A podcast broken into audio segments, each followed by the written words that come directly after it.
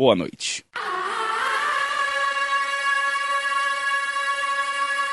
A Postergadores Limitada tem o orgulho de finalmente anunciar. O especial da Semana das Habilitações. Letras USP 2019.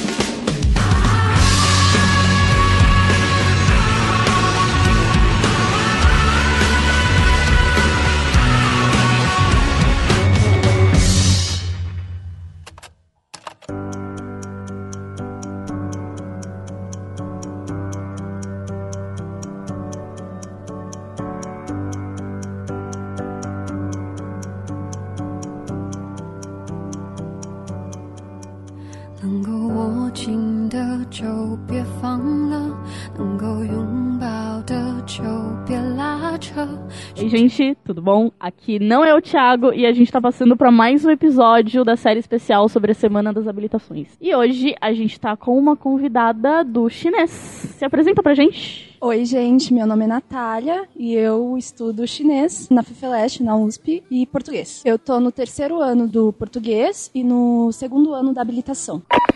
Fala galera, beleza? Eu também trouxe um convidado aqui pro chinês, nesse especial da Semana das Habilitações. E é ele, o Elson. Olá, tudo bem, pessoal? Espero poder ajudá-los nesse dia aí. Eu já bacharelei em português chinês, estou fazendo licenciatura agora em português chinês também. Comecei na, na USP em 2013, foi meu primeiro ano, e em 2014 eu comecei a, a estudar a língua chinesa, aqui na USP mesmo, sem nem o contato anterior. Vamos para as perguntas então? Vamos lá.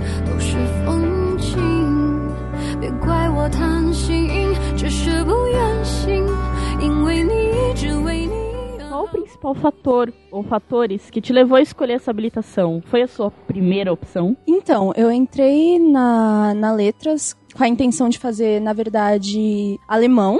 E eu tinha certeza que eu ia fazer alemão, porque eu tinha morado lá um tempo, já sabia a língua, já, nossa, ia arrasar no alemão. E aí foi passando o tempo, né? Eu fui fazendo as matérias do ciclo básico e fui sabendo mais sobre as habilitações mesmo, fui pesquisando. E aí eu descobri que alemão, na verdade, não era o que eu queria fazer. Eu queria começar uma língua do zero. E além de começar uma língua do zero, eu queria que fosse uma turma pequena, para poder aproveitar o máximo possível todas as possibilidades que eu tinha. Aí o que, que eu fiz? Foi a semana das habilitações e eu fiquei entre grego, chinês e japonês. Aí eu assisti as apresentações tudo mais. E fui pesquisando mais cada uma das línguas, o que eu sentia mais afinidade, o que eu não gostava tanto. Fui perguntando para os veteranos o que, que eles achavam de cada uma das habilitações. E aí eu cheguei à conclusão de que seria o chinês. Ele foi meu escolhido, assim. Mas foi depois de muito tempo. Eu lembro que foi na mesma semana do ranqueamento que eu fui lá e decidi, sabe? Ah, vai ser o chinês. Sobre os fatores, eu sempre. Né, essa é minha segunda univers... faculdade, não terminei a primeira. E pelo fato de ser negro, eu sempre me via assim, só como um pretinho com segundo grau. E assim, sem muitas perspectivas, né? Eu queria fugir do estereótipo de a ah, negro tem que ser segurança, tem que ser enfermeiro e tal. Eu sempre quis ser tradutor. Daí eu ponderei um pouco e resolvi fazer alguma coisa que ninguém tivesse. Que independente da minha cor, idade, sexo, independente de qualquer coisa, se eu fosse um bom profissional naquilo, as pessoas iriam me escolher. Daí, analisando o mercado, eu achei melhor fazer o chinês, porque inglês, espanhol, eu imaginei que sim, é possível conseguir mesmo não estando na USP. Eu preferi a, usar a estrutura da USP para fazer uma língua que ninguém tivesse. Certo. E foi muito difícil para ti entrar na habilitação? Relação de ranqueamento, é questão de candidato vaga, essas coisas? Então, é, foi minha primeira opção. Quando eu cheguei, eu já, era, eu já queria fazer chinês, não foi assim, a sobra. Não tenho o que fazer, eu vou fazer chinês. Mas não é tão difícil porque é pouco procurado, justamente pela dificuldade da língua. São só 15 alunos aprovados por ano, né, depois do ciclo básico. Como na, em toda a USP, as melhores notas escolhem o, o, curso que quer fazer. No meu primeiro ano, eu fui o primeiro colocado, assim, na, no ranqueamento. A minha média era 8,5. Foi o primeiro colocado. Então, eu poderia escolher qualquer idioma que estaria tranquilo. Mas como era o chinês que eu queria fazer, eu só escolhi o chinês e fui. A nota é muito tranquila, inclusive sobra vaga no chinês, assim. Se eu não me engano, a nota de corte do ano que eu entrei foi 3,5.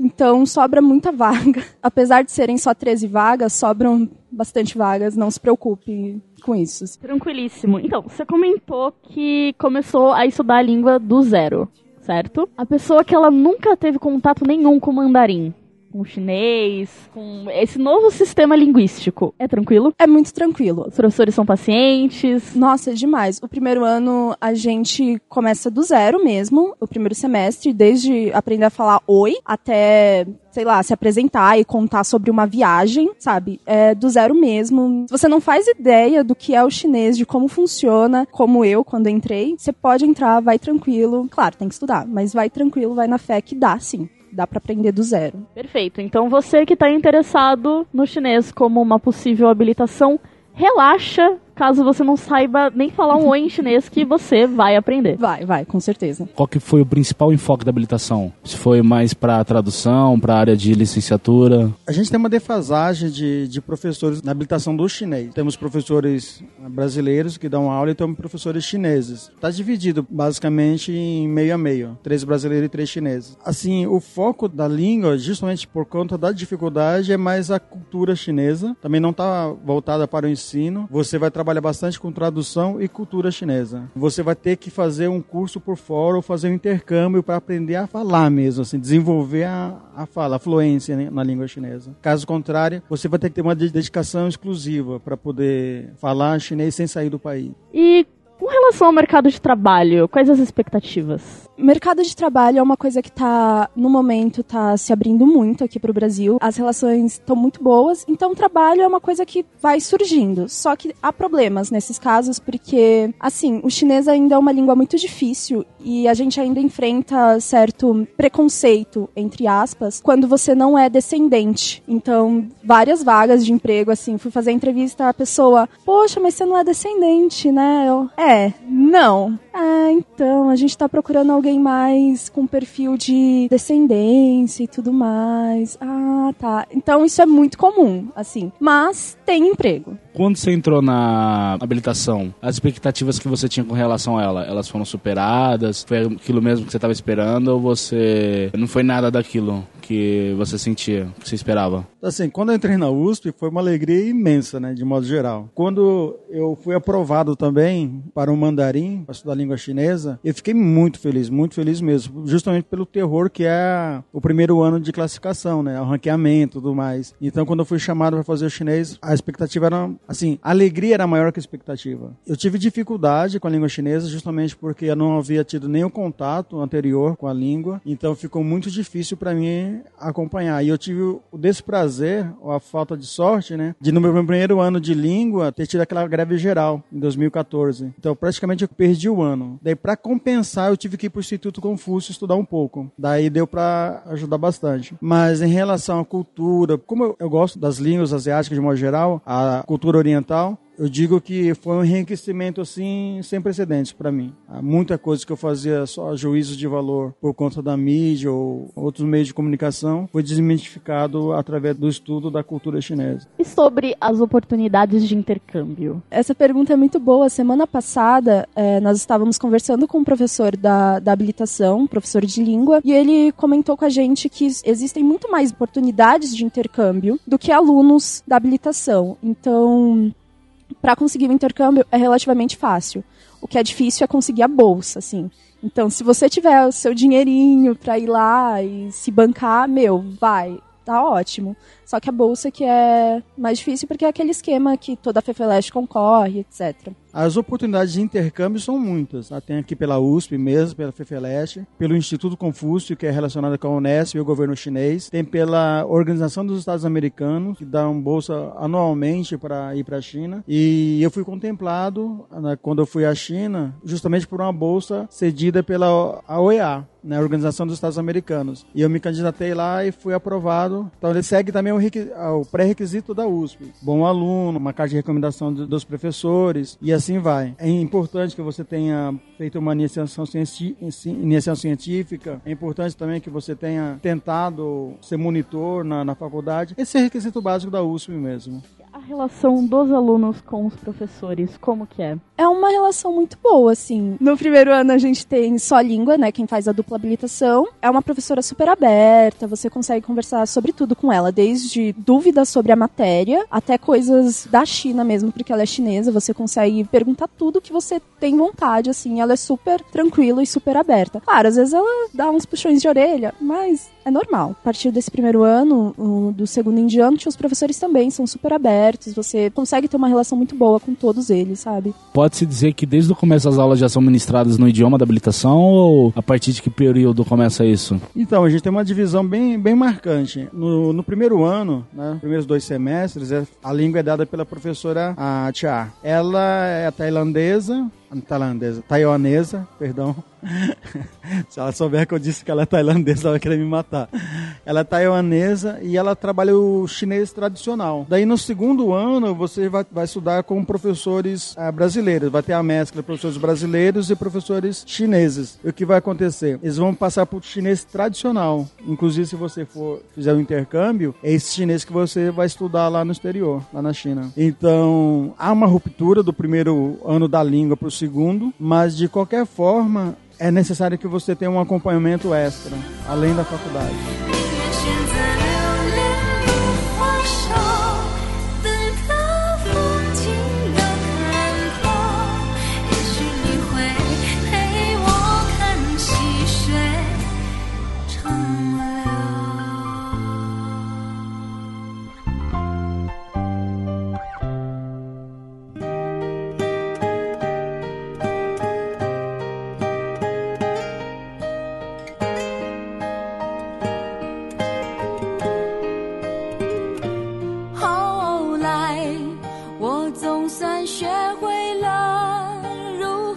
Para sair fluente em chinês da habilitação? Então, eu acho que é muito difícil sem um suporte por fora da graduação. Porque eu, eu acho que isso é algo difícil para qualquer língua, né? Porque é pouco tempo. A gente entra e fica quatro anos estudando a língua. Eu acho que adquirir fluência não é possível. Assim, começar do zero e chegar à fluência, eu acho que não é possível se você não procurar uma ajuda por fora ou um intercâmbio, etc, sabe? E em relação à sua visão do chinês, as suas expectativas antes de entrar, elas foram quebradas? Elas só se manteram? Eu sou uma pessoa muito ansiosa, então as minhas expectativas eram muito altas, assim, quando eu entrei.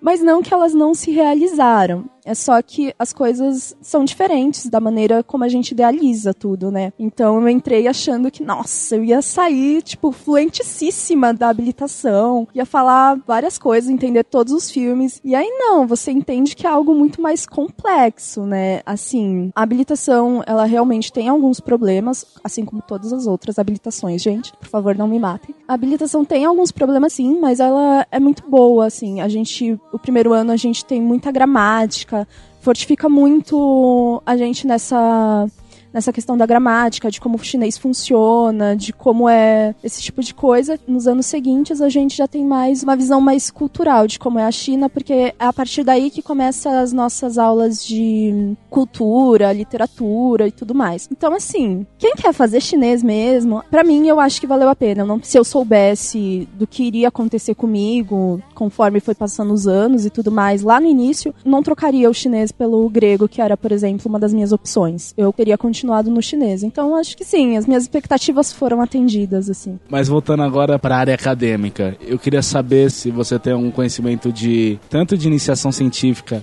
ao longo da graduação, como é a relação das oportunidades, se tem muitos projetos em si, de TGI também, como no após, né? Após a graduação, como que tá a carreira acadêmica, para quem decide ir para essa área. O pessoal do chinês agora, das orientais de modo geral, agora pode levantar as mãos pro céu porque abriu letra. Não é o que a gente queria, mas já é alguma coisa. O que é? Uma pós-graduação em tradução. Você pode escolher a área a cultural, econômica, história ou tradução de poemas mesmo, literatura pura. Isso é importante pra gente, que a gente não tinha isso antes. A iniciação científica é bastante fomentada na habilitação de chinês, justamente pela falta de profissionais na área. Então, se você trouxer um projeto interessante, legal, sobre tradução de um poeta ou a cultura chinesa ou alguma coisa relacionada à história China, Brasil, pô, tem mais de 200 anos os caras moram aqui, a gente não sabe disso. Dia 15 de agosto é considerado o dia da imigração chinesa no Brasil e a gente não sabe disso. Então, tem muitas coisas que a gente pode aproveitar e pode pesquisar e ter um projeto de de iniciação científica. As oportunidades são muitas, você não vai ficar sem fazer iniciação científica se você realmente quiser. A TGI da mesma forma. Eu não fiz TGI justamente porque ah, eu já tinha feito iniciação científica, fiquei quase dois anos na China por conta do intercâmbio, então achei que era melhor eu fazer a habilitação, a licenciatura agora, para o ano que vem. Eu termino a licenciatura esse ano, o ano que vem entrar já no mestrado. Mas assim, é um campo inteiro a ser desbravado.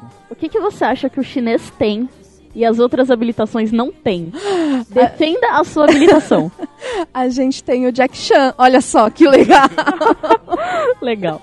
A gente tem uma cultura gigantesca e milenar, assim, que ainda é muito nova, que não há muitos pesquisadores na área. E a gente é o único curso de chinês no Brasil, o único bacharelado em chinês no Brasil. Então, é algo muito bom. Você pode falar alguma coisa em chinês pra gente? Nossa, que difícil. O quê? O que, que você quer que eu fale? Me ensina a falar um oi, tudo bem. Ni hao. Ni hao. Ni hao ma. Ni hao ma. Isso. Ah, eu fiz certo? Sério? Fa- faz mais, eu quero aprender mais. Então, tipo, o ni hao seria um, um oi e o ni hao ma é tipo, você tá bem? Ou eles têm muito mania de perguntar se se você comeu, pra perguntar se você tá bem. É, ni chi fama. Isso é tão vovó. Meu filho, você comeu. Eu nunca sei o que responder quando eu não comi, sabe? Eu tipo fico, será que eu posso responder que eu não comi? Será que não? Eu, eu sempre falo que sim, comi. Começa a pergunta de você comeu.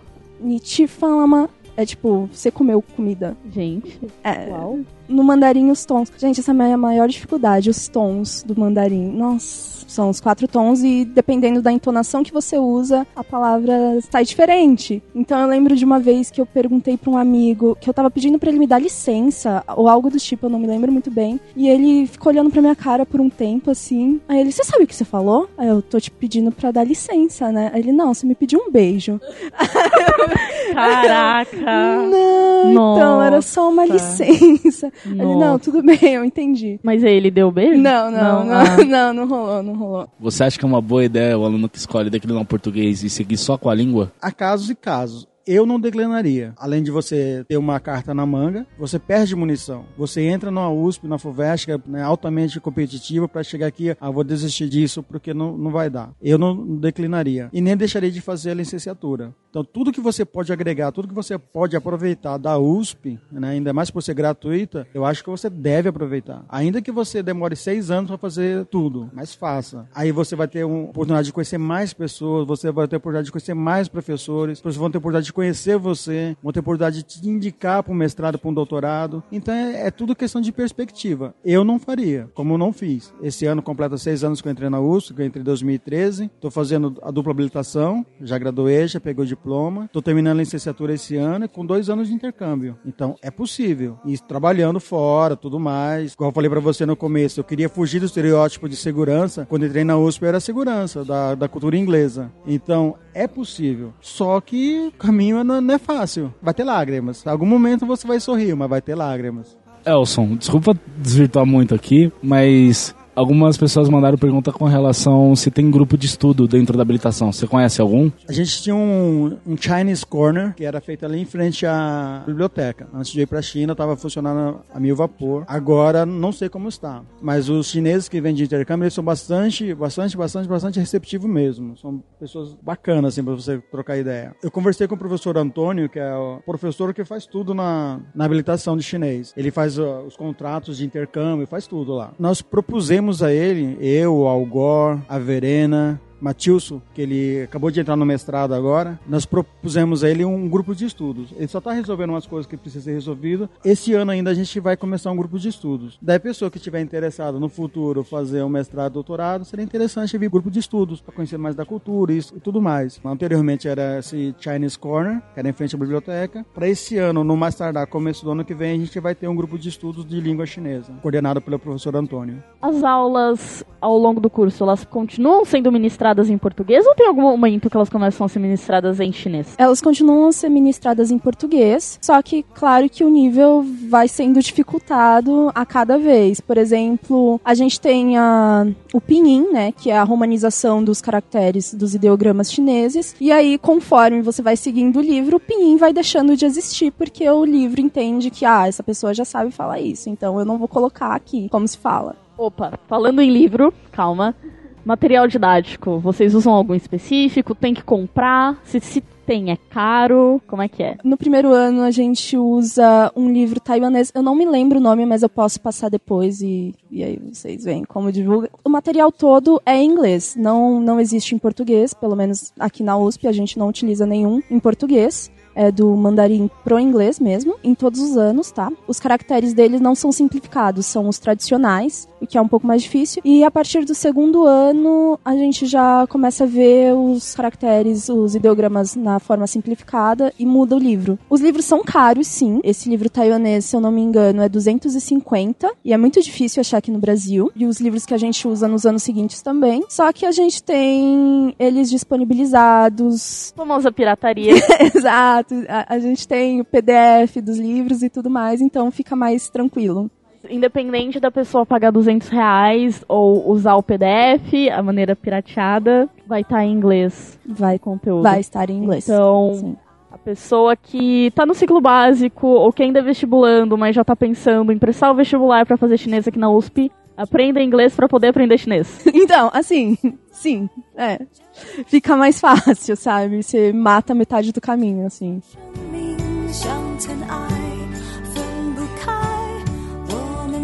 是否？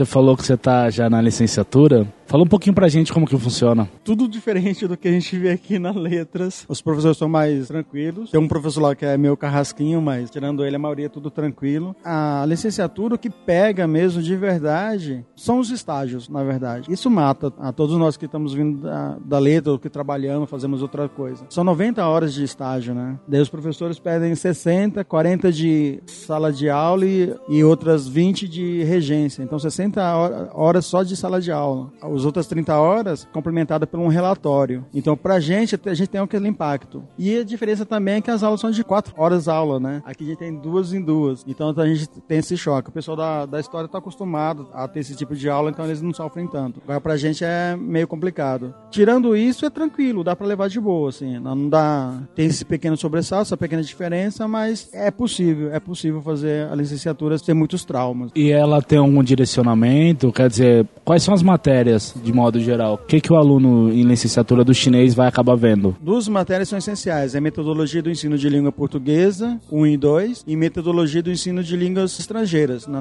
no caso do chinês, se torna línguas orientais, 1 e 2 também. Aí você vai ter uma perspectiva, vai ter fazer estágio, vai ter estágio de observação, depois de regência, para você saber como ministrar as aulas. Você vai lá, observa, depois debate em sala de aula. Tem outras aulas, por exemplo, de didática, é para saber como o professor dá aula, ah, se você seguiria aquele método, por que não seguiria. Na- nas metodologias, você estuda os tipos de abordagem de, de ensino, vai estudar muito Piaget, Foucault, tem muita gente aí boa, interessante, que fala sobre o ensino, né? Vai ter que ter aula de psicologia da educação, como ensinar, saber entender o aluno, que todo mundo tem limite, tem frustrações, tem desafios, não ser aquele professor 200% tranquilo, mas também não é 1000% carrasco. Vai ter que achar o equilíbrio, como é, é na vida, né? Pra tudo. Essas matérias são interessantes, principalmente as de, as de psicologia. Se eu puder recomendar alguns professores, eu diria que de psicologia, por exemplo, da subjetividade, você poderia, por exemplo, professor Júlio Gropa, é um bom professor. De Poeb, por exemplo, o professor Marcos. De didática, a professora Flávia. E assim vai. Tem, tem bons professores na licenciatura. É só a pessoa acessar lá no Facebook, né? licenciatura USP. O pessoal tem os debates lá. Quem é quem na afinal na licenciatura? É uma dica muito boa, realmente, indicar professores. Meu, que seria do aluno USP se não tivesse os grupos de Facebook pra discutir quem é o melhor professor? O aluno que ele tá procurando aquela habilitação fácil pra ninguém encher o saco dele pelos próximos cinco anos. E ele pensa, "Ah, eu vou pegar o chinês, ninguém faz chinês, deve ser tranquilo. Não, não, Não, é tranquilo. não. Não. Assim, eu amo minha habilitação, não trocaria por nada, mas é difícil pra caramba. Os professores não têm dó de você, sabe? Do tipo, claro, são, eles são muito flexíveis, do tipo, ai, professor, putz, estava doente, não consegui vir nessa prova. Tá, tudo bem, você pode fazer prova depois. Mas agora, você chegar lá e achar que vai ser super fácil, que ele vai perguntar seu nome na prova, não, você tem que estudar, você tem que estudar pra caramba. Não tem consulta. Não é uma habilitação fácil, sendo muito sincera. Assim, não, não vá com essa ilusão. Desiludiu muita gente agora, é eu imagino. provável, provável. E fazer as optativas, sendo da letras ou de outro curso, é tranquilo conseguir vaga? É sim, é bem tranquilo. Na verdade, sobra bastante vaga, assim, nas, nas turmas. Quer dizer, nas turmas de língua, nas turmas de literatura e mitologia, não. As coisas são bem mais concorridas. Elson, seguinte, eu queria saber agora como que o chinês é trazido até o aluno, a maneira como se dá o aprendizado da língua em si. Quando a gente vai pro chinês, a gente tem alguma noção, assim, a gente ouviu alguma coisa, ou gosta de alguma coisa da China. Por exemplo, eu era, sempre fui fascinado por Bruce Lee. Mas como chega pra gente, é só estereótipo. A gente não, não faz ideia do que é realmente, do que representa. Da mesma forma que todo estrangeiro acha que todo brasileiro sabe sambar, a gente acha que todo chinês sabe Kung Fu, né? E não é bem assim. Fora esses estereótipos, o começo da habilitação em chinês, o primeiro ano mesmo, você vai começar do, do beabá. Vai saber das entonações, que são cinco, tem quatro entonações e uma neutra. Você vai entender da pronúncia, quando é retroflexa, que é plosivo, usa muito plosivo na, na falando de linguística, né? Usa muito a- as consonantes plosivas na fala da, da língua chinesa. O que seriam consoantes explosivas? A diferença, por exemplo, se você falou t, quando o som sai, né? E faz esse deslocamento do ar. Então, tubia, tubia. Então, isso é uma plosiva, né? Quando é retroflexo, né? R, que é o porta, né? Do interior, que a gente brinca muito, tira muito sarro. Isso você vai usar bastante no chinês. Principalmente se você for estudar em Pequim, né? Que tudo que eles falam em Pequim tem, termina com esse R. Então você vai aprender essas pequenas diferenças. Não dá para aprender tudo porque o tempo é escasso e precisa correr com a matéria. Mas, ah, como dito, se você tiver tempo para estudar fora, né, acompanhar em outra instituição como complemento daqui da USP, tem condições de se dar bem. Legal. Indicação de mídias sobre o chinês. Filme, série, música, comida. Comida é mídia? Não. Ah, é bem. cultura, né? Acho que vale. Ah, gente, comida, vai na liberdade, tem um monte de restaurante lá muito bom, assim, vai lá, se acaba. E inclusive é bom pra você treinar seu mandarim, assim, se você souber falar cantonês, melhor ainda. E sobre séries, eu separei duas da Netflix, que tem- estão disponíveis na Netflix. Porque as séries chinesas têm bem um estilo dorama, sabe? São bem românticas e tudo mais. E eu não curto muito. Então as duas que eu separei foram duas séries que eu gostei bastante, apesar de serem super românticas e tal. Falam muito mais sobre o período imperial da China, que é a lenda do mestre chinês, Empress in the Palace. As duas são da Netflix, estão disponíveis na Netflix e são muito boas, assim. Do YouTube tem três canais que eu queria compartilhar, que é o Dois a Mais, que é um casal de brasileiros que foram morar na China. Eles falam muito sobre cultura, sobre como é morar lá, sobre como é estudar chinês lá. Seriam eles o Leon e a Nilce da China? Talvez, muito provavelmente. E o outro é o Aula de Chinês, que é com a professora Chen, que ela é chinesa e veio morar aqui no Brasil e ela dá aulas de chinês no YouTube mesmo. Tem um curso pago, mas ela também tem um curso básico que vale muito a pena fazer se você tá pensando em fazer o chinês. Dá uma olhada nesse curso básico, acho que vale a pena, sabe? E tem um que é tipo um ASMR de comida chinesa, sabe? que é uma moça Oh, preparando umas comidas chinesas, assim, e é muito legal, gente, sério, é muito bom. O nome é Dian Shi Xiaoge. É muito bom, sério, assista, é muito bom. Livro, eu acho que o Outcry, do Luxin, a gente não tem tradução em português ainda, logo teremos. Uau. Não, ah, não. mas é aqui do departamento, é do DLO, o pessoal vai traduzir. E tem o Garoto do Rickshaw, que tem em português, olha só. Uau. E é do Lao Shan. De filme, uma coisa que eu assistia muito na China, assim, me ajudou pra caramba. É As Aventuras do Jack Chan em chinês, que é um, um desenho animado, eu adoro. Eu tentei assistir Naruto lá, mas não deu certo. Eu sou aficionado por Naruto e tentei de toda forma, não, não consegui, só tinha em japonês. Então, Jack- As Aventuras de Jack Chan é muito interessante. E tem outra chamada Guantou Chan, quer dizer careca. É um senhorzinho careca tal, cabeça de lâmpada, né? Que brilha, né? Então é muito interessante. Segundo, arrumar uma namorada chinesa, ajuda pra caramba. Ok. Precisa. Esse é bem específico, É, mas. precisa arrumar um namorado ou namorada chinesa. Né? O que faz você progredir na língua, de fato, é o contato, né? E se tem uma pessoa que gosta de você, um amigo que, que te ature, né? Que saiba chinês e te ature, pelas inúmeras perguntas que você vai fazer, é importante que você tenha esse tipo de contato. Então, as duas seriam isso. A música, eu tenho uma música aqui que eu gosto muito. É chamada Chengdu, é uma cidade lá da China. Aí tem a música que é meu nome em chinês, cara. É assim, não é, não é meu nome em chinês, mas é a sonoridade remete ao meu nome. É Ah, uma tá. brincadeira. Aham, sim. Meu nome em chinês é Aishan. E tem uma música em chinês chamada Aishani. Quer dizer, eu te amo, né? E a sonoridade do meu nome, ela significa montanha de amor. A sonoridade, só o som. Sim, sim. Mas a letra, o significado é outro.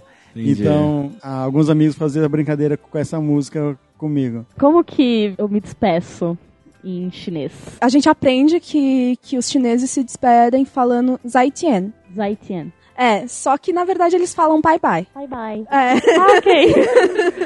é exatamente. Você poderia falar alguma coisa pra gente em chinês? Pra quem ainda sequer ouviu, tem mais ou menos noção de como é a língua? 好的，嗯、我不知道说什么，因为啊、到了这到了这再跟你说，然后 你问我很多东西，所以我不知道说什么现在呀。O que que significa? Ah, eu falei, cara, eu não sei o que eu vou dizer agora. Você me chamou pra conversar, pra bater um papo, eu nem sei o que falar. Genial, muito boa. E eu acho que uma dica que eu tenho pra dar pra todo mundo que vai começar a fazer chinês ou qualquer outra língua, gente, de verdade. Percam a vergonha. Falem muito, perguntem muito, perguntem pros veteranos sobre habilitação, perguntem pros intercambistas sobre a língua. Falem muito em aula quando o professor ou a professora, tipo, falar pra alguém falar: "Meu, vai lá, sério, fala, só fala, porque a sua única oportunidade é aqui, sabe? Então você tem que aproveitar muito isso. Perde a vergonha. Vai com medo, vai com vergonha mesmo. Tudo bem se errar, só vai, sabe? Porque você perde muito, pelo menos eu perdi muito, muitas oportunidades nessa coisa de, ai, mas todo mundo vai dar risada da minha cara. Meu, não, foda-se, sabe? Vai lá e fala. Sensacional. Muito obrigada Imagina. pela presença aqui no programa. Ah. Foi uma honra. Eu adorei. Você é maravilhosa. Muito, Esse é meu momento. muito bem-humorada. Foi muito gostoso de Ah, entrevistar. obrigada. E eu acho que a gente fica por aqui. É isso. É isso. Até a próxima. Tchau, tchau. Zaitian. Zaitian. Cara, muito obrigado pelo convite e sempre que puder ajudar, tiver alguma dica aí, é só, se tem meu, meu contato, é só falar aí que eu mando uns, uns alô pro pessoal aí. Tá ok então. Bom, tchau. Tchau, tchau.